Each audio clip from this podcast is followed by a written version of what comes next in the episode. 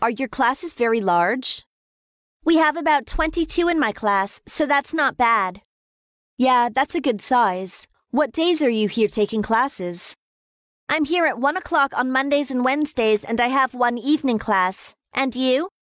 I'm here on Wednesdays and Fridays. Well, perhaps on Wednesday we should get together and have lunch. We could. You said you come in at 1 o'clock Wednesday? That's right.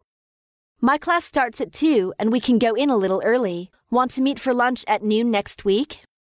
Perfect. Sounds perfect. Great. Okay, I'll meet you right here then at noon next Wednesday. All right.